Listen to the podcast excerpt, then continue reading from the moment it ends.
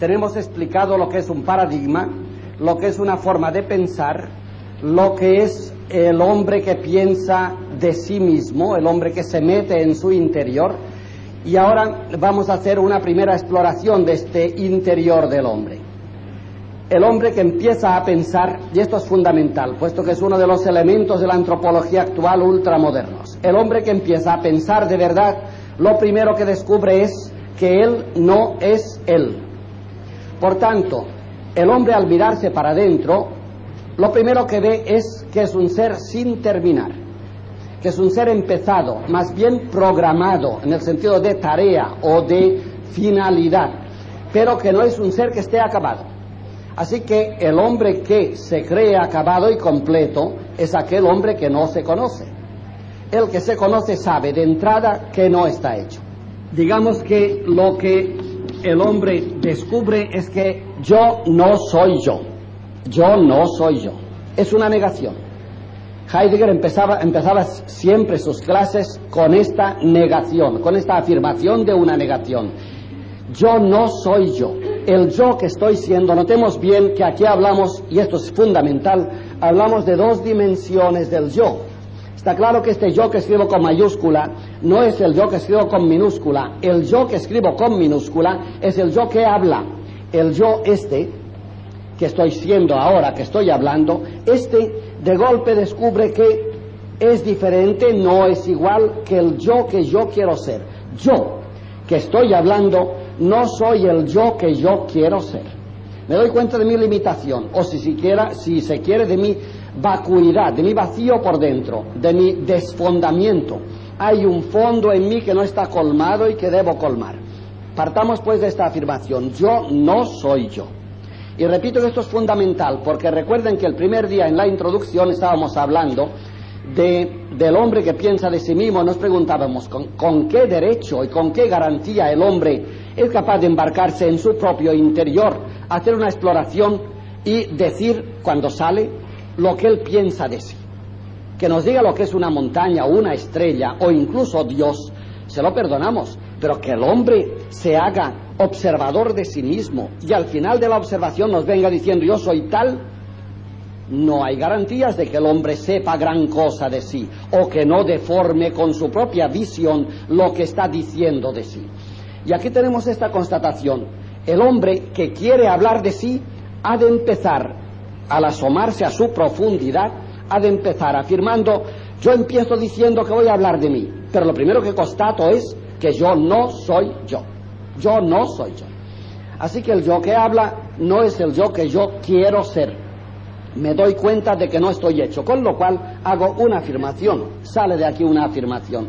Y es, entonces, si yo no soy yo, si la afirmación de la negación es que yo, que estoy hablando, no soy el yo que quisiera ser, me pregunto enseguida, ¿y entonces qué clase de yo soy, soy yo? Si yo no soy yo, ¿quién soy? Ya les puse una vez el ejemplo, lo repetiré para aquellos que lo escuchen por primera vez. El ejemplo de aquel indio que se fue una noche a una posada a dormir y se encontró con que la posada era de estas, de una sala muy grande para todos los que querían dormir allí. Y al irse a dormir se encontró con que había 90 o 100 personas que iban a dormir con él en la misma sala. Y el indio pensó, yo me voy a dormir, pero mañana, por la mañana cuando me despierte, ¿cómo sabré que soy yo ante tanta gente? Era tonto el indio, ¿verdad? El indio es este, este. Este que habla, claro. ¿Y saben lo que hizo? Muy fácil. Claro. Yo me voy a poner una identidad, de esto vamos a hablar ahora, a fin de que yo cuando me despierte me reconozca, no tengo más remedio que ponerme letrero. Claro, como llevaba un globo, se ató un globo a un dedo del pie, el globo quedó flotando y él se durmió tan pancho. Pero el guapo de turno que se dio cuenta, en la noche se levantó, cogió el globo y se lo puso en su pie, el otro. Cuando a la mañana siguiente el indio se despierta y mira y ve el globo allí, dice, si yo no soy yo, ¿quién diablo soy yo? Era tonto el indio, ¿verdad? Pues de este estamos hablando. Yo no soy yo. Y entonces ya me pregunto, si yo constato Repito que eh, hay que seguir un poco esto porque es uno de los grandes pilares de la antropología que vamos a explotar durante todo el año. Y además intento que ello sea no conducción a ninguna parte, siempre lo he dicho, ustedes sacarán las consecuencias que quieran y que les parezcan oportunas. De esto no estamos hablando. Estamos hablando de que el hombre debe pensar de sí mismo y debe acostumbrarse a pensar. Y ahora queremos atornillar el pensamiento, a veces con palabras solas, lo cual es muy bueno. La terminología o la filología en este caso está preñada de contenido y hay que usarlo. Vamos pues al interior del hombre y vamos a ver las palabras a dónde nos conducen y vamos a atornillar, a apretar un poco las palabras a fin de que nos acostumbremos a ser rigurosos en el pensamiento. El hombre suele ser riguroso cuando habla del fuera de sí, de la circunstancia de que hablaré ahora, del suburbio, pero cuando habla de la ciudad, del ombligo de sí mismo, se equivoca casi siempre. Es curioso.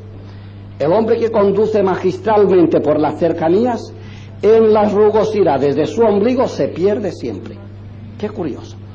Yo no soy yo. Entonces, ¿quién soy yo? Claro, y este yo que habla y que se da cuenta de que no es el yo que quiere llegar a ser, por tanto se da cuenta aquí de una negatividad, yo todavía no soy yo, y de una distancia, yo, yo que no soy yo, soy un yo que camino hacia yo, eso sí que es verdad. Ya tenemos una cosa. Yo que no soy yo, ¿Qué clase de soy yo? De, yo soy el indio. El indio, supongo, no lo dice el cuento, que inmediatamente corrió hacia el globo a rescatarlo o a rescatarse en el globo, que es más indicativo todavía. Así que el yo, yo no soy yo. Y ese yo que no soy yo, que es entonces un yo que camina a ser yo. Está claro, si camino a serlo, todavía no lo soy. Todavía no lo soy. Y me hago otra vez la pregunta, entonces este yo, que no es yo, que es este yo negativo, que es un yo en camino hacia el yo. ¿Y cómo se recorre el camino?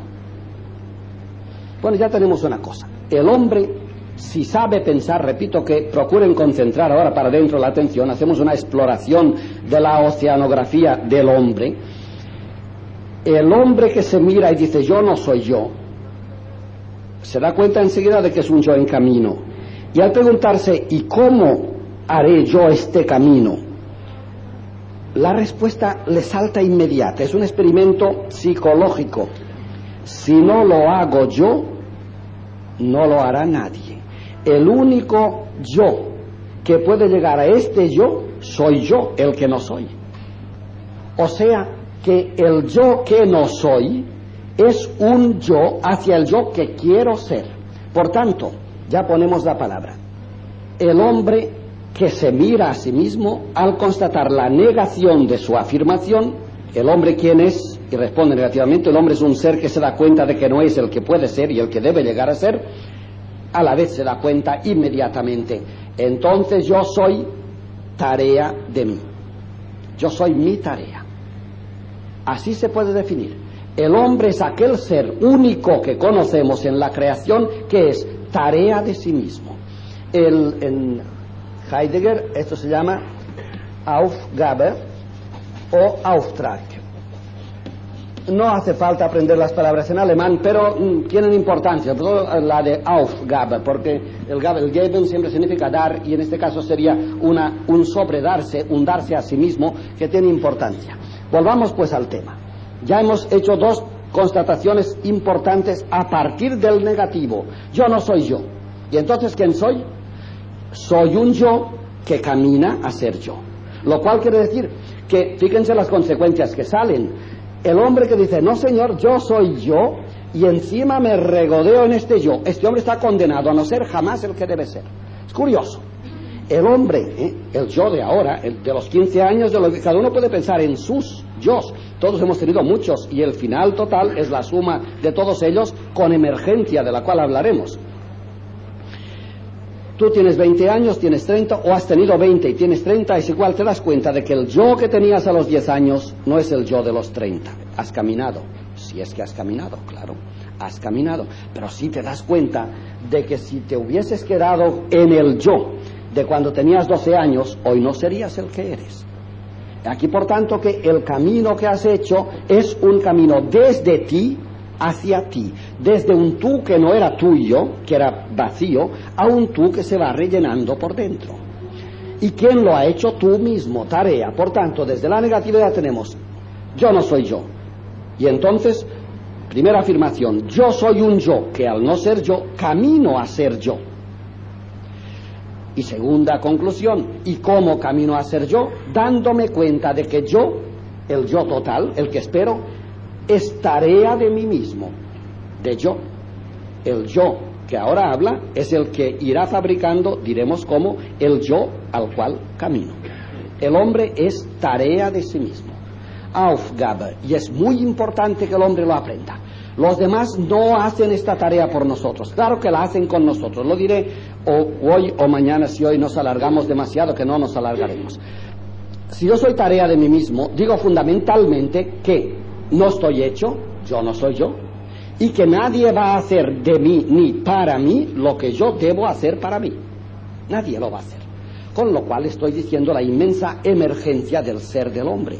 Cada hombre es tarea de sí mismo de tal manera que todos los demás no pueden hacer por él su tarea. Aquí emerge la inmensidad de la personalidad. Es irreductible, es el carnet de identidad que es intransferible. Este soy yo. Mil como yo no harán lo que yo debo hacer de mí. No lo hará nadie. Como tampoco nadie, mil ni mil millones, pueden destruir en mí lo que yo puedo hacer en mí. Si lo quiero hacer, lo haré. Ya tenemos ya unas constataciones importantes. Yo soy yo, pero este yo ha de ser igual a este. Lo cual quiere decir que si el hombre se quedara en lo que es, nunca sería lo que es.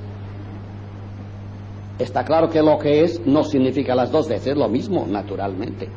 Si el hombre se quedara en lo que es, si yo me quedara siendo lo que soy, nunca llegaría a ser lo que de verdad soy, que es mi verdadero yo terminal que yo voy a, a construir desde el yo hacia el yo.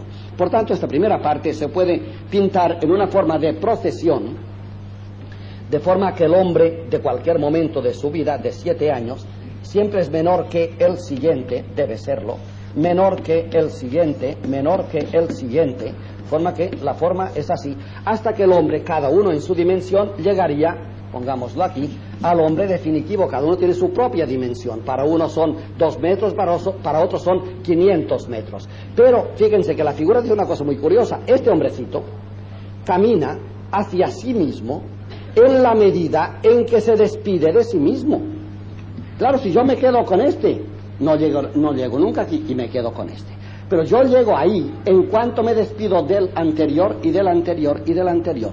Luego el hombre es un ser que se logra a sí mismo despidiéndose de sí mismo. El hombre que no sabe negar lo que tiene jamás logrará lo que de verdad ha de tener.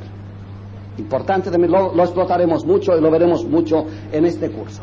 Esta figura, por tanto, es definitiva. El hombre camina hacia sí mismo, pero claro, este hombre caminando a sí mismo, como hemos de ver luego en otra lección, se engorda por la parte de la cultura, digo que veremos en otra, en otra lección, pues hoy veremos la parte individual o personal, este hombre avanza este paso de aquí hasta aquí gracias a la cultura, al contorno de que hablaremos. Lo cual quiere decir que cuando este hombre está aquí, ya no es el de antes, es el de antes con... Ya está. Y cuando dé el otro paso, el tercero ya no es ni el primero ni el segundo, es el primero con lo que le hace ser segundo, más el segundo con lo que le hace ser tercero. Con lo cual puede suceder muy bien que este hombre se reconozca en todos ellos, pero no se reconozca en ninguno de todos ellos. Yo soy el que fui a los 15 años y me acuerdo perfectamente y me tengo por mío, acepto mi hombre de mis 15 años, pero no quisiera hacerlo. Menos el de 7, menos el cagón de 2. Claro, es curioso. Sí, pero esta cosa de, cagón que suena tan mal, vale para toda la vida. Si llegáramos a 400 años o a 900 como Matusalén, el pobre, al mirar los 700 dirías, pero era un cagón a los 700. Claro, claro que sí. Esa es la maravilla del hombre. De aquí sale una de las atribuciones de última hora de la antropología, que es no solamente la capacidad que tiene el hombre de juzgarse, la ven, esta noche lo vemos bien, el hombre, la capacidad de juzgarse, sino la capacidad de reírse de sí, el humor. Eso se pone de moda. Menos mal, menos mal que en Europa, que se está grietando y que está pariendo, evidentemente, ya emerge la sonrisa casi casi estoica del hombre que a fuerza de palparse las carnes de dentro sale fuera y dice, soy algo, pero con arruguitas. Esa facultad de verse, de definirse y luego de reírse de la definición es la del hombre maduro. El hombre que no tiene ironía, humor, no tiene dimensión. No tiene dimensión. El humor es la dimensión del hombre grande. El hombre que se ve desde arriba. Ya están ustedes preguntando, ¿desde arriba? ¿O si un hombre se encarama sobre sí mismo? Yo creo que sí, estamos diciéndolo. El hombre es capaz de encaramarse sobre sí mismo y mirarse desde arriba. Ese es el que tiene humor. Ahora, el hombre que siempre está sentadito en su propio ombligo, este no puede tener humor. Lo que tiene es aburrimiento mortal y una congoja que puede suceder también, como veremos también más adelante. Pasamos al segundo punto de la explicación.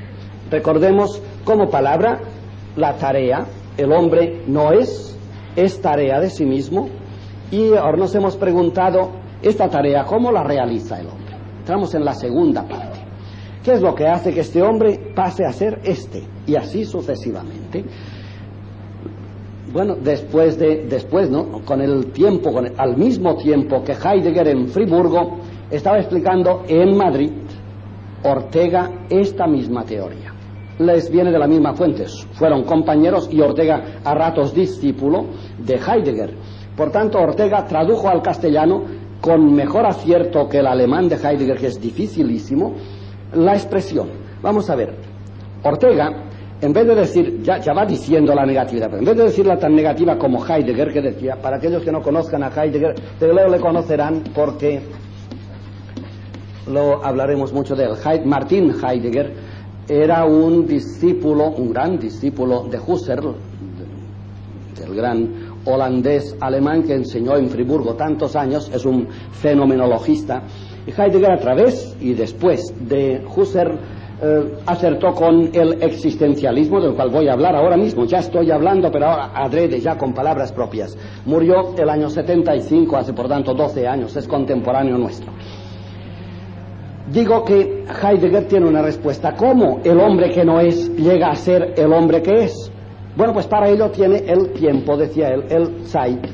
Recuerden que el gran libro que no hay que leer de Heidegger es Sein und Zeit, ser y tiempo. Esto es fundamental, esto define su teoría, ser y tiempo. Ahora diré en qué relación están, porque el tiempo en el hombre forma parte del ser. ¿Qué quiere decir esto? Bueno, que el hombre es un ser, el ser, el Sein en alemán, el ser. Es trascendental, no sabemos nada de él absolutamente, el hombre no tiene acceso al ser. Con esto entramos, antes de, como introducción a la segunda parte, entramos en lo que se llama el existencialismo, que no explicaré adrede hoy. Existencialismo significa que contra la corriente de los medievales, contra la corriente de los medievales, los existencialistas explican que existir es antes que ser. Los medievales decían, primero se es, luego se existe un arquitecto, primero tiene en la cabeza la catedral que va a hacer. La catedral es en el arquitecto antes que exista. Solamente existe lo que antes ha sido, claro. Si yo te escribo unos versos, eh, empiezan a existir los versos, pero antes han sido en mi cabeza. Si yo te escribo versos que no han sido, será un desastre, no serán versos además, desde luego. Bueno, por tanto decían los medievales, primero es ser, Después, como consecuencia, es el existir. Cualquiera de los hombres antes era en la mente de Dios infinito e infinitamente era antes que llegara a existir. El existir es una consecuencia del ser. Bueno, pues los existencialistas se llaman existencialistas porque afirman todo lo contrario. No es verdad. Lo primero es existir, después es ser. O sea, afirmación, primero se existe, este yo, yo existo al final seré. ¿Eh? ¿Ven por dónde va? Ya está explicado. No digo que yo no soy yo, pues ese yo que puede hablar pero que todavía no es, existe. Lo que pasa es que como todavía no es el que debe ser, no es, será cuando sea. Será por tanto al final de la aventura. Lo primero se existe, luego se es. Y decía Heidegger, es que existir significa la posibilidad de ser. Claro, esta. Este hombre que no es, ¿eh? este es el no de antes, yo no soy yo, este hombre que no es, puede llegar a ser, o pongamos de aquí al final al hombre que habíamos pintado, puede llegar aquí el hombre que no es, sí, sí que puede llegar. Esto se llama existir, el hombre es el existente, y existir es igual a ser en el tiempo. Otra vez, sein und Zeit, ser en el tiempo. Por eso él acuñó para el hombre una palabra muy curiosa que no podemos olvidar y que luego ya diré con Ortega y Gasset. Es el Dasein. Otra vez procuren ahora apretar un poco el tornillo porque esto no es fácil de entender. Bueno, eh, es fácil de entender si se explica bien, pero como yo no lo explico bien, ustedes creerán que lo entienden, pero a lo mejor no lo entienden. Por eso hay que esforzarse. El ser es el ser, que es trascendental. De él no sabemos nada. Ni siquiera sabemos cómo es. Ustedes preguntarán, bueno, pero por lo menos el ser existe. No. Lo único que tiene de seguro el ser es que no existe. Ya dicen ustedes, ala. Aquí siempre había el discípulo guapo de la clase que levantaba una mano tímidamente por allá atrás y decía, el profesor, profesor, cuando usted habla del ser, ¿quiere decir Dios? Siempre. Y Heidegger, que había sido católico, era bautizado, que no practicaba, además creía que eso de hablar de Dios es un orgullo de los teólogos. Y digo orgullo, Stolz decía él, y digo orgullo porque para hablar de Dios se necesita muchísimo orgullo. El orgullo de atreverse a hablar de lo que no se sabe nada. Que saben los teólogos de Dios, decía él, decía él. Claro, digo que siempre había la pregunta, entonces, cuando usted pone ser o eh, trascendencia, que decía la trascendencia, quiere usted poner God, Dios, y el maestro siempre sonreía, claro, y, encima irónico que era, se lo miraba así y decía, ¿y tú sabrías decirme quién es Dios? Y entonces yo te contestaré. Claro. Si yo le pregunto al profesor, ¿usted quiere decir Dios cuando dice? Dime tú qué entiendes por Dios y yo te diré si este ser es Dios del que tú me hablas. Claro, el discípulo se, callaba. ¿Cómo vas a atreverte a decir quién es Dios al profesor que acaba de decir es orgullo de los teólogos hablar de Dios? Ya, y se terminaba la discusión. Pero sí, uno sentía aquí en el ser, cuando hablaba él en la lección del ser, de, de un palpitar especial.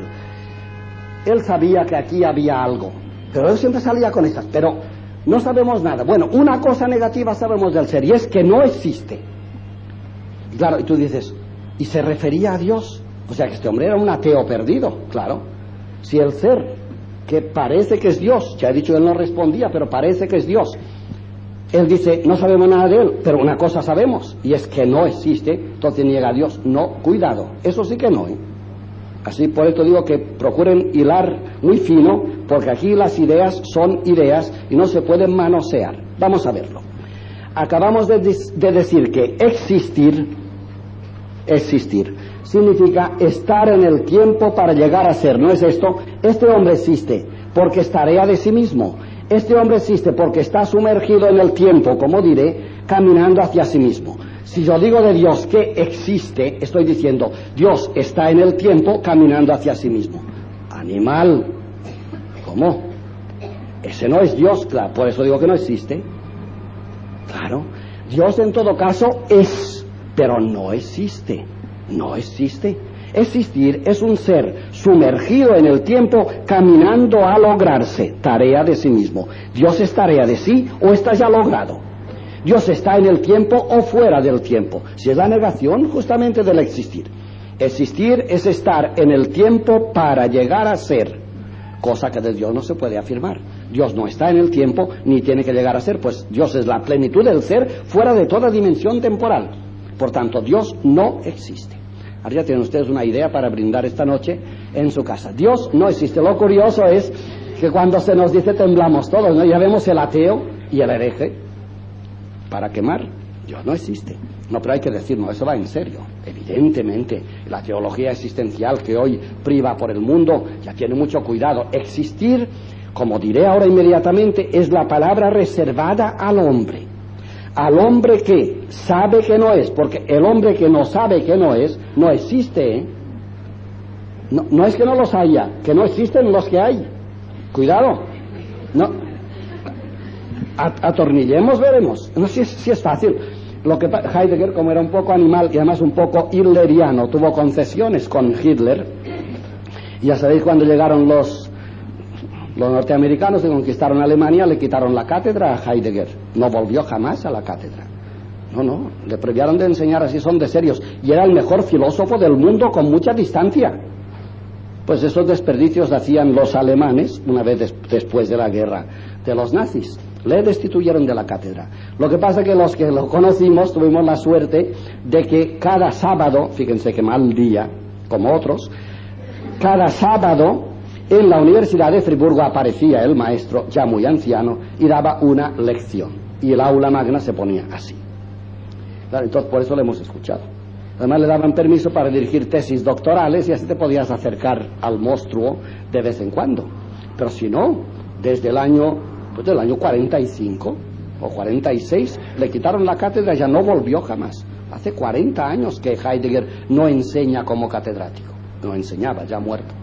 Pero luego duró hasta el 75, hasta dos años antes de morir, dio lecciones y, y dio las mejores lecciones. Él solía decir, un poco hileriano que era, cuando hablaba de él existir, por eso es delicado lo de hoy, para entrar en la psicología humana, decía, no todo lo que anda sobre dos patas es hombre. Lo tenía muy claro. Claro que esto es peligrosísimo anunciarlo porque tú quieres decir que tú decides que este que anda sobre dos patas no es hombre, le pegas un tiro como si fuera el pollo del vecino, no. No pasa nada, claro. Es peligrosísimo. Pero lo decía. ¿Y quién es el hombre que anda sobre dos patas y no es hombre, el hombre que no sabe quién es él. Lógico. El hombre que no sabe quién es el hombre, que no conoce la dignidad y el compromiso, la tarea de hacerse, este no es un hombre, es un animal. La mesa tampoco sabe su compromiso. Y el toro tampoco lo sabe. Y el lagarto tampoco. Por eso el humano se puede degradar a nivel de hombre. Y él decía, en eso era importante y generoso, y él decía, una de las grandes demostraciones del hombre que no es hombre es su capacidad de coger al vecino y sometérselo, la esclavitud. Aquel hombre se va a decir al vecino, ven y lávame los pies. No es el que lava los pies el animal, es el que se los deja lavar el animal. Luego está muy bien. ¿eh? El hombre que degrada al vecino, lo veremos ahora mismo. Este hombre se ha degradado antes a sí mismo. Nadie puede ponerse un hombre bajo los pies sin él estar ya bajo sus propios pies. Es el que no sabe su responsabilidad. Fíjense por dónde va la antropología. Le sacaremos mucha punta a esta idea. Es magistral. Magistral no se ha superado todavía y tardaremos unos años en superarla. Podemos seguir comiendo en este pesebre durante mucho tiempo. Lo del pesebre no alude al animal que come, sino al hombre en este momento. Sigamos con el tema decíamos que el hombre es de tal categoría que es el primero que al mirarse y descubrir que yo no soy yo, descubre a la vez, no soy yo, humildemente descubre, he de llegar a serlo. Y esto se hace como una tarea de la vida. El hombre que no conoce esta tarea se pone a nivel del animal. El animal se logra a sí mismo, pero sin una decisión el perrito, con que le des de comer y tenga salud, llegará a ser el perro de las dimensiones que toca. Pero él no ha decidido jamás ser perro. Por inercia crece. El hombre no. El hombre por inercia crece como animal, como el perro, lo que estamos diciendo. Pero como hombre no, si él no lo decide. Yo ahora mismo puedo decir, yo seguiré creciendo, ya no, pero seguiré creciendo. Pero como hombre no quiero crecer más. Por mucho que siga creciendo, yo como hombre me he condenado a nivel del animal. Se entiende fácil, ¿verdad? Lo que yo tengo de animal crece automáticamente, sin decisión mía, como crece el perro. Pero lo que yo tengo de hombre, lo que me hace sobrenadar, nadar sobre el animal, es aquello que hace por dentro de mí que yo me diga, yo quiero ser yo. Eso no lo hace el animal.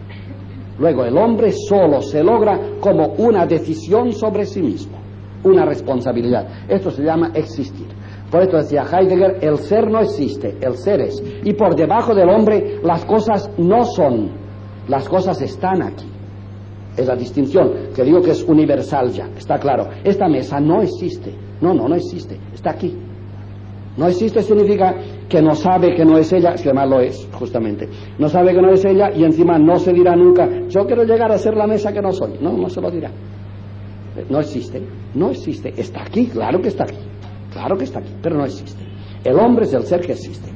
El, hombre existe como un ser en el tiempo. El hombre se logra en la medida en que en el tiempo se va logrando. La idea de tiempo, que ahora veremos en Ortega, es importantísima para Heidegger y para nosotros.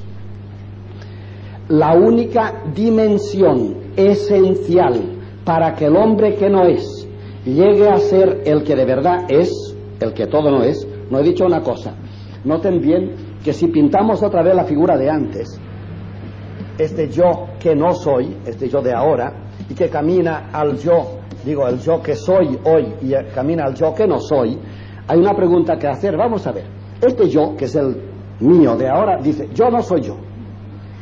Y, y, sin saber cómo seré pasado mañana me estoy diciendo, quiero caminar a ser un yo que todavía no soy. Me pregunto, ¿quién es más yo? ¿El yo que no soy, que no soy ahora, el que me falta, o el yo que quiero llegar a ser pero que tampoco soy. Por tanto, ¿dónde está mi yo de verdad? ¿En lo que estoy siendo o en lo que todavía no soy? Está claro que la distancia, lo que me alegra, es el todavía no. ¿Eh? Not yet. Todavía no. Eso es fundamental. Todavía no. No, no, todavía no. Luego, es más mío lo que no soy que lo que estoy siendo. Fíjense. Luego, el hombre es un ser muy curioso. Siempre tiene más futuro que pasado. Qué conclusión, ¿verdad? Y el hombre de 90 años también. Y de hecho, esto es la cercanía del, ser. El cristianismo nos había dicho ya hacía mucho tiempo que un hombre que tiene un pasado de 90 años desastroso, en un minuto lo puede arreglar. ¡Hala! No quiere decir que aquí el tiempo se multiplica por sí mismo o, se hace exponencial. En un instante puedes hacer lo que no hiciste en 90 años. Ahora vamos a verlo. El tiempo, por tanto, es esencial. Como es más mío lo que aspiro a ser que lo que estoy siendo, como yo estoy más en este que no soy que en este que estoy siendo, fíjense, qué, qué humildad y qué ironía, ¿verdad? Pero qué maravilla del hombre. Como yo estoy más, por tanto, en el futuro que en el pasado, como el not yet me define todavía, entonces saco la conclusión y digo, Está claro entonces que esta dimensión que se llama la historia, el tiempo que corre, ¿eh? el tiempo fluyente, esta dimensión es la dimensión mía. ¿Cómo el hombre que no es pasa a ser el hombre que es? La dimensión esencial es el tiempo. Con unos ejemplos se entiende muy bien. Supón que te dicen, has de ser médico, y te ponen los mejores profesores del mundo y las mejores bibliotecas del mundo aquí dentro, a disposición. Y te dicen, al de ser médico, no hablo del examen, ¿eh? se puede aprobar un examen sin saber. Estos son otra vez las dos patas del hombre que no es hombre. Se puede hacer, no, hablamos en serio. Tú has de ser médico. Tienes aquí todos los profesores, los mejores del mundo, más la biblioteca médica mejor del mundo. Para ser médico, con todo esto que tienes aquí, te damos cinco minutos. ¿Será médico este señor? Jamás que le falta, tiene todo menos tiempo. Ya basta. No será nunca médico. En cinco minutos no se puede ser médico. O otro ejemplo, a ti te dicen, hemos calculado que un hombre normal de tu categoría y con tu estómago, pues se come cuatro mil kilos de pan en su vida. Helos aquí, te los comes ahora mismo. Revienta. Ha terminado. El pan se lo iba a comer en 80 años y además encima pasando mucho gusto. Comprimes el pan de 80 años en dos minutos y se lo metes, lo estallas. No falta más que tiempo. ¿Cómo comeré yo 4.000 kilos de pan en 80 años? ¿Y cómo no los comeré en 5 minutos? ¿Mm? Aquí eh, se ve clara la importancia del tiempo. El tiempo es para el hombre su dimensión. Por esto decía Heidegger como un santo padre que habrá que pensar del hombre que pierde el tiempo. Esto, que este hombre que pierde el tiempo, que es esto, nunca llegará aquí. Y se morirá sin ser sí mismo. Puede sonar la campanilla del juicio final antes de que el hombre llegue al juicio final. Sí, sí, ya lo creo que sí. El hombre se puede morir antes de llegar a ser, naturalmente. Esto ya lo veremos luego. Ahora pasamos a esta idea que es la que Ortega pasó al castellano de una forma magistral y que, como sabéis, se, se ha usado mil veces en el extranjero incluso, quizá más que en España. El ser es trascendental. No, de él no sabemos nada. Pero del hombre sabemos una cosa, que es un ser, pero un ser disminuido, un ser encogido, apretado en el tiempo y en el espacio. Este es el ser del hombre. Este da en alemán que significa un lugar en donde y un tiempo cuando da. Ich bin da significa yo estoy aquí. Bueno, pues este da forma parte del ser del hombre. El ser total no sabemos nada, pero un ser reducido, embotellado en el tiempo y el espacio es el ser del hombre. Digamos, por tanto, que existir es ser, pero encogido, apretado entre el tiempo y el espacio. Esto es importante entenderlo. Si a mí me quitan tiempo y espacio, me quitan el ser, porque mi ser es ser en el tiempo, no ser en el tiempo, ¿no? Con guiones, muy alemán, ¿verdad? Ser en el tiempo. Pero si cualquier parte que quites de estas, me quitas el da. Pues entonces, ¿qué diría? Dios, Dios es el ser, si así queremos hablar nosotros.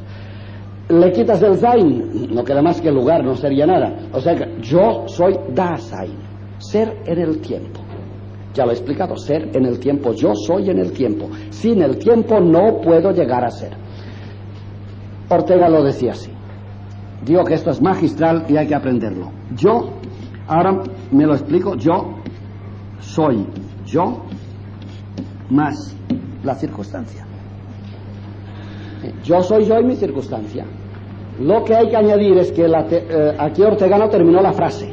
Los españoles, como son muy, muy comprimidos, todos sabemos la expresión. Yo soy yo y mi circunstancia. Pero es que hay coma después de circunstancia en el texto orteguiano. Y dice, y si no, me pierdo. O sea que yo soy yo y mi circunstancia. Y si yo no soy yo y mi circunstancia, no soy nada, me he perdido. Como agua en la arena, no soy nadie. El hombre que no es yo y circunstancia no es nadie. Esto por un lado. Así que la expresión es tan esencial para Ortega que la expresión que conocemos, yo soy yo y mi circunstancia, dice además que esta circunstancia entra en el yo de tal manera, como diré ahora para terminar, que si esto no es así, yo no tengo posibilidad de ser nada. ¿Vale? Luego el hombre que dice, yo soy yo, sin circunstancia, yo soy yo, este no es nadie. Lo habíamos dicho antes, ven por dónde se le puede sacar, ya verán las vueltas que le voy a dar ahora a Ortega pues se le puede sacar todo el juego que se quiera y no termina jamás. Esta es una expresión de las felices que tiene la filosofía mundial, de las felices. Claro que se acerca mucho a Dasein, pero incluso los alemanes hoy explican la filosofía heideggeriana con el yo y circunstancia de, Ortega. Volvamos pues al tema. Aquel hombre que dijera, no, yo no soy circunstancia, yo soy yo, este parte de que yo soy yo. ¿Verdad? Ya lo hemos dicho antes. ¿Y qué le pasaría al hombre que dijera yo soy yo, mirándose su ombligo, dijera yo soy yo? Ortega dice que se pierde, no es hombre. O sea, no todo lo que anda sobre dos patas es hombre. Dicho en español, claro. Esto por un lado, pero ahora vamos a más todavía. El yo lo he puesto con mayúscula, ¿eh? el yo que pienso se nota que aquí está el futuro, como está invertida la fórmula en la expresión de Ortega, cuando yo digo yo soy yo en mi circunstancia, este yo es el yo definitivo, mi fotografía final, ¿eh? el yo que espero ser, que antes hemos puesto al terminal este, el yo que espero ser, el que me define, mi verdadero yo, es el yo que soy, el que hablo, de donde he partido, más la circunstancia. Por tanto, yo hoy quién soy, pues póngalo ustedes al revés, el yo que ahora habla es igual al yo mayor menos la circunstancia la primera vuelta que se le puede dar, matemática. Entonces, aquí la fórmula se ha transformado, pero es clarísima. Entonces, ¿yo quién soy? El yo que espero ser, pero quitándole el tiempo que me separa del yo que soy al que pienso ser. Míralo. Ya ha salido. Es tan fácil de recordar y, y difícil de entender a veces. Volvamos pues a la idea. Hemos invertido la proposición de Ortega. Yo el yo que estoy construyendo, el yo tarea de mí que no soy todavía, es el yo que estoy siendo, que por un lado ya es, ya es tarea sida, ¿eh? Sida, cuidado, ¿eh? No es ets, sino sida. Eh, sida el verbo ser, que habremos de usar muchas veces unamunianamente. Este yo, si tú tienes 30 años, hace 20 años, ¿qué era este? Una parte de este, vamos a ver, está claro, el yo que ahora soy, era futuro hace 20 años. Por tanto, el yo de hace 20 años era más pequeño que el yo de hoy y el yo de hoy era una parte del yo mayúsculo o una punta del yo mayúsculo al cual camino. Pero dejémoslo, ahora prescindimos de que en este yo confluyen mil hombrecitos que empezaron a caminar y que hoy están aquí a mi edad cuando hablo. Digo, el yo que estoy esperando, que pienso ser y que construyo como tarea de mí mismo es el yo que soy más el tiempo que me falta por vivir, el futuro. Puesto al revés se entiende y se pregunta, entonces vamos a ver, digámoslo más claro, el yo futuro es el yo presente más el tiempo que hay entre los dos, sí. Y entonces el yo presente, ¿quién es? Pues el yo presente que os está hablando es el yo que seré, pero restándole la circunstancia. Entonces, ¿qué es lo que me falta? ¿Cuál es la diferencia entre el yo y el yo mayúsculo? La circunstancia menos circunstancia. La diferencia entre los dos yo, ven como el tiempo es esencial. ¿Cuál es la diferencia entre el yo que estoy siendo, eh, siendo y el yo que he de ser? El tiempo, la circunstancia, la diferencia. Si se quiere poner pues en derecho, pondríamos la C, la circunstancia, es igual al yo menos el yo. esta es la diferencia entre los dos yo, es la circunstancia otra vuelta que le hemos dado, pero saquémosla a la consecuencia. Esto quiere decir que este yo, el pequeño, nunca será el yo grande si le quitamos la circunstancia, evidentemente. Por eso el tiempo es esencial. Y por esto la gran obra de Heidegger se titula así, Ser y Tiempo. Ser y tiempo. Ser y tiempo es el hombre. Ser no sabemos qué es, pero ser y tiempo sí que sabemos qué es, el existir. Existir es ser en el tiempo. Ser y tiempo. Ya otra consecuencia, y vamos a las últimas consecuencias que son más positivas, que todo esto es un sistema de pensar que una vez que has entrado dentro te ayuda mucho a pensar. Seguimos con Ortega, pues. El hombre se pierde si no acepta esta fórmula. Yo me pierdo si no acepto esto. Si lo acepto, resulta que yo estoy siendo alguien que no es definitivo, que solamente será definitivo cuando haya ingresado toda la circunstancia. Luego, lo que me diferencia entre el yo que soy y el yo que quiero ser es el tiempo que me falta. Si desecho este tiempo y lo pierdo, nunca el yo que estoy siendo será el yo que quiero ser. Pero es que resulta que el yo que quiero ser es mucho más mío que el yo que estoy siendo. Por tanto, yo realmente me pierdo si no logro el yo que estoy siendo. Luego, el hombre que no hace la opción de hacer tarea de su vida, tarea de sí mismo, o de ser él mismo tarea de sí mismo, en lugar de la construcción, no se puede hacer. Ahora vamos a la pregunta. ¿Y qué significa la C en Ortega? Circunstancia. Uy, pero circunstancia, ¿qué es? Es la última consecuencia, la más hermosa. Cosa que esto lo sabemos pero todavía no se practica. El día que esto se practique, el mundo ha cambiado. Pero vamos a hablar también del significado del mundo para el hombre en otra ocasión. Hoy solamente lo indicamos como final de la, de la reflexión que hacemos esta Yo sé quién soy yo, este es minúsculo, pongamos más claro. De momento sé quién soy yo, ¿cómo lo sé? Pues poniendo su igual, ¿quién soy yo? Pues yo soy. Bueno, en este caso es al revés. Si es así, hay que poner la negativa. ¿Quién soy yo? Pues ya está, el yo que soy. ¿Y quién soy yo de verdad? Bueno, pues yo de verdad es lo que habíamos puesto antes, el yo de hoy más la circunstancia. ¿Y el yo de hoy quién es? Pues este, el yo que quiero ser, pero quitándole el tiempo que se me ha dado para llegar a serlo. Muy bien. Entonces ya tengo una definición de los dos yo. ¿Quién soy yo hoy? El de mañana menos la circunstancia. Bien. ¿Y quién soy yo mañana? ¿Quién es el yo que espero? El yo que haya, el yo de hoy, que haya ingresado en sí toda la circunstancia que me toque vivir. Bueno, entonces los dos yo están definidos. ¿Y la circunstancia? ¿Qué significa circunstancia? Circunstancia está traducido por Ortega del alemán Umwelt, que significa el entorno. El yo de hoy es igual a esto. Yo soy yo con mi envoltorio. Umwelt, um significa alrededor y Welt es mundo en alemán. Luego, yo me hago yo, la circunstancia, aquí, el yo grande se logra con el yo de hoy, aceptando, ingresando hacia mí todo el mundo que me envuelve. El mundo que me envuelve es delicado, ¿eh? Umwelt significa tiempo y espacio, el mundo alrededor. Por tanto, fíjense qué delicado es, ¿eh? esta es la cosmovisión de la antropología. Lo dije en la primera lección y ahora lo lo resumimos. El hombre sin el mundo no puede lograrse. ¿Lo ven ahora? El hombre sin su entorno no puede ser el mismo. Y de otra forma negativa, el hombre que destruye su paisaje se destruye a sí mismo. Lo ven ahora pintado. Ahora van entendiendo infinidad de cosas. Cuando les decía Heidegger, se entendían como filosofía. Hoy se entienden como vivencia.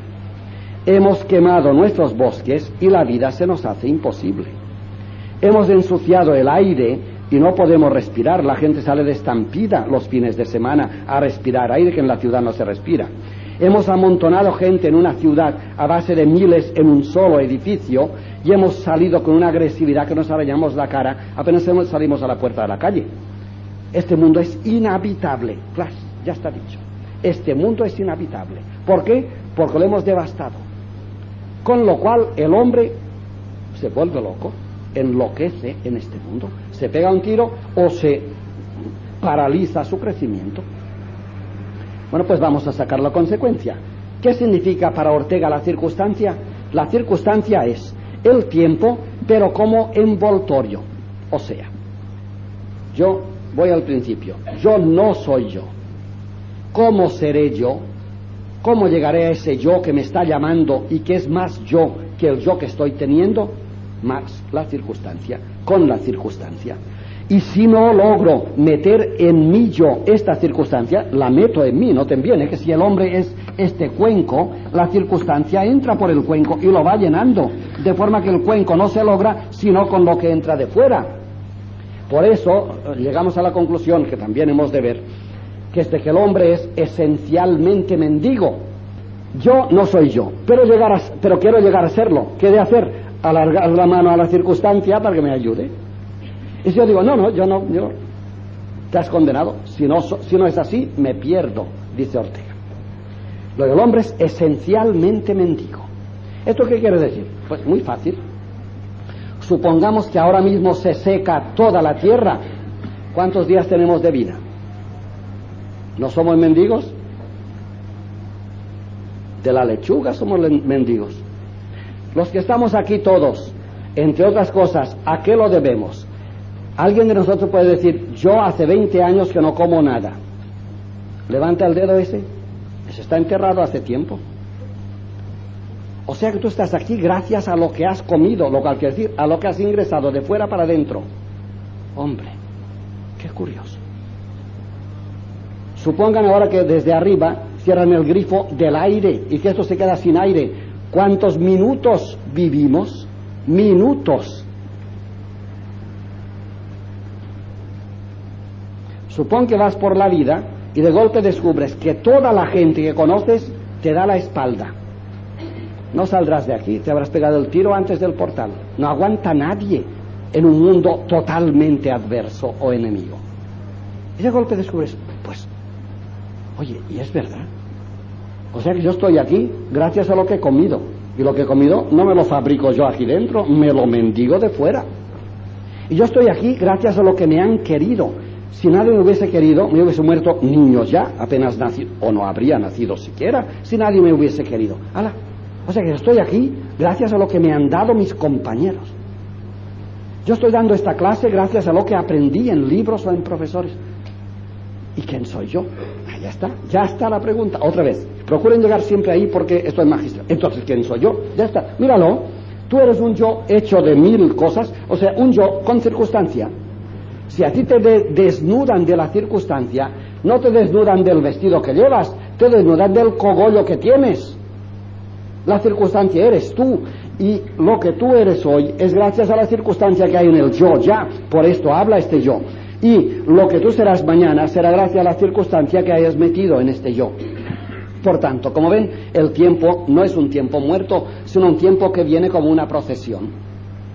La idea de Ortega ofreciendo cosas o exigiendo es igual. Notar que la relación con el Umwelt es de, ida y vuelta, ¿eh? es de dar y recibir. Yo estoy aquí gracias a lo que he recibido, evidentemente si no, no estaría. Y también gracias a lo que he dado. Y muchos de los que están aquí o fuera son gracias a lo que yo les he dado. Naturalmente que sí. Eso es lo que nos mantiene a todos. Esto quiere decir que el tiempo debe traducirse con sus, esto lo veremos en otra, en, en otra lección, con lo que se llama en historia, en Toynbee, el desafío y la respuesta. Challenge and response. Responder y ser desafiado. Eso es fundamental. El tiempo viene y de golpe, dentro de cinco minutos, verás un pobre en una esquina. Bueno, lo primero que has de hacer es decidir cómo respondes a esta challenge, a, este desafío. Claro, te están desafiando. ¿Qué le dirás? Idiota, vaya usted a buscar. Tú verás. O le darás diez pesetas o le sonreirás, tú verás. Pero es un desafío. Eso es el tiempo. Esta es una posibilidad de lograrte. Luego, si tú, el pobre que te ataca, digo ataca, al pobre que te ataca, lo desechas sin más, ¿sabe lo que has desechado? Un camino hacia ti. Eso es todo. Pero también al revés. Tú tienes un hijo díscolo que necesita una bofetada y no se la das por, por filantropía, porque ¿quién le va a tocar la carita a mi hijo? Y no se la das. Es un desafío. Le tienes que pegar si la necesita él. Y si se la niegas, la bofetada, estás negándote tu crecimiento, una circunstancia que has vaciado de sentido. Nos damos cuenta de lo que significa. El tiempo, por tanto, no viene muerto, viene vivo. Y viene como manos tendidas. Te piden cosas. No quiere decir que las has de dar, pero has de decidir si las das. Porque has de saber que en cada mano que se alarga hacia ti hay una posibilidad de alcanzarte a ti. Y al revés, y en cada desafío que se acerca a ti, por ejemplo, la cultura actual, por ejemplo, el malestar de la cultura de que hablaba Freud, por ejemplo, Occidente que nos duele tanto, por ejemplo, la droga que padecemos, entonces son desafíos. Vamos por la calle los idiotas de drogadictos. Bueno, tú verás. Eso es caminar sobre dos patas, nada más. Tú ábrete. A lo mejor lo que has de hacer es maldecir la droga. Mal, la puedes maldecir, ten cuidado que en el desafío de la droga está un C, una circunstancia, que es la que te permite caminar hacia ti. Por tanto, el hombre que despreciara todas las circunstancias en que vive o que se le presentan, nunca lograría ser él mismo. Yo soy yo en mi circunstancia o si no, me pierdo. Termino, por tanto, con la última consideración. Esto quiere decir que si el hombre sabe que él no es él, automáticamente se hace sagrado el tiempo y el futuro. Ya está.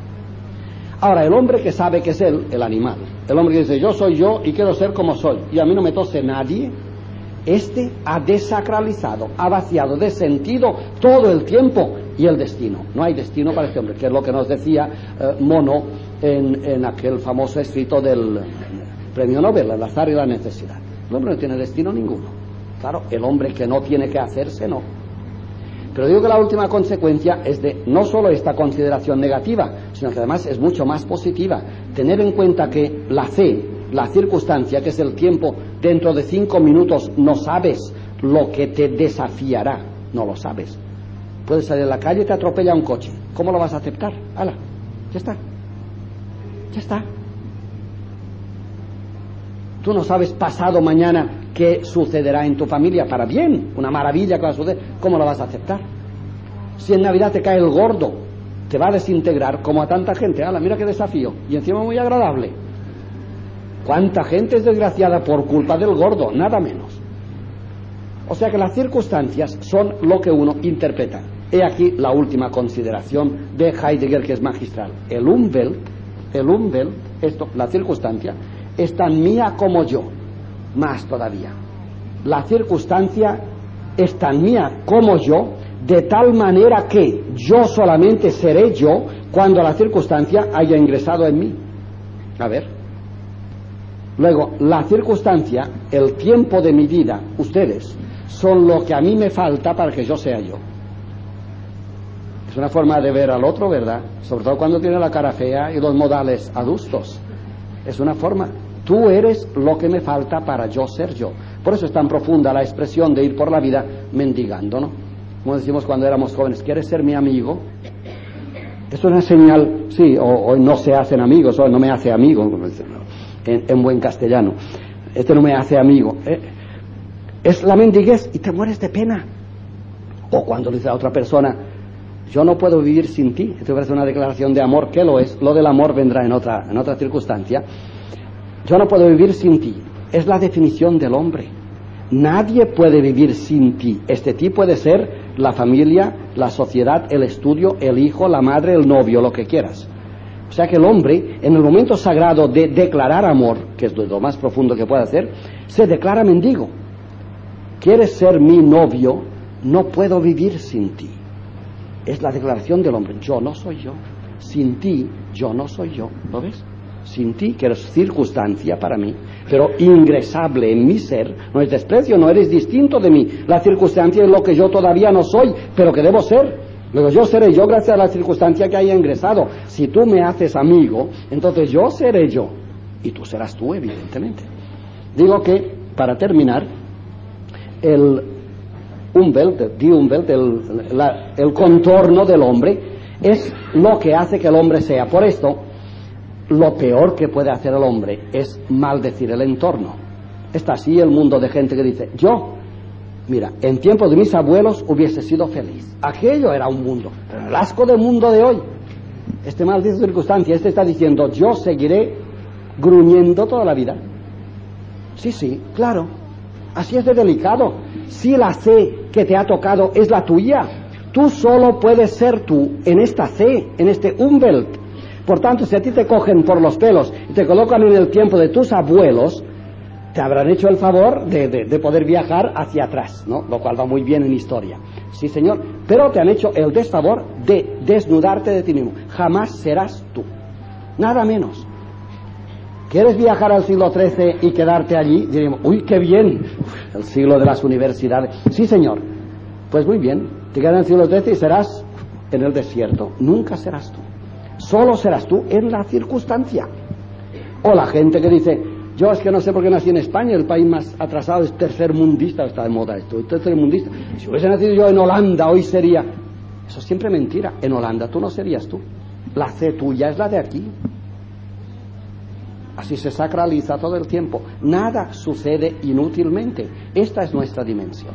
Bueno, así que Heidegger y Ortega, que es la voz española de Heidegger, nos han enseñado cosas muy serias. Pero si ustedes no se llevan el contenido total de la rápida lección, llévense una idea fundamental. Y es la que hemos querido decir. El hombre es tarea de sí mismo. Eso en primer lugar. Y en segundo lugar, si lo de esta tarde les ha obligado a pensar, que supongo que sí, el haber pensado ya es una circunstancia ingresada. Lo malo es no pensar. Lo malo es no pensar. Lo bueno es pensar. Y aunque sea pensar heréticamente, fuera de moldes, también es bueno. Lo malo es no pensar. ¿eh? Es mejor una mala circunstancia, como puede ser un accidente de coche, que, cero circunstancia. Porque con cero circunstancia nadie se logra. Y con un accidente de coche se puede uno lograr, se debe uno lograr. La última frase que he de decir es la de Heidegger. El mundo, de Umwelt, la circunstancia, es el correlato, eso es dificilote, es el correlato existencial del hombre. ¿Esto qué quiere decir? El mundo que me envuelve, pero el mundo significa tiempo y espacio y todo lo que me vendrá en mi futuro todavía, ¿eh? el mundo que me envuelve, ustedes ahora en este momento y el aire y el retraso y todo, todo esto, el mundo que me envuelve es el correlato existencial mío.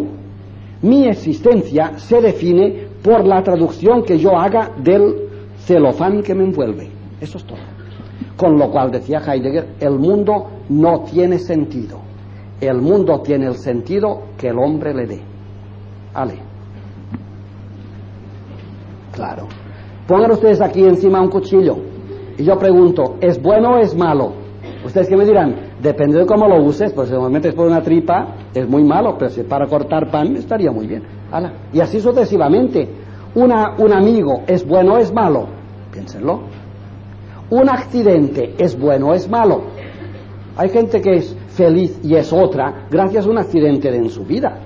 ¿Es bueno o es malo? No puedes definirlo. No hay nada bueno ni malo. Esto quiere decir Heidegger. No, no, nada bueno ni malo.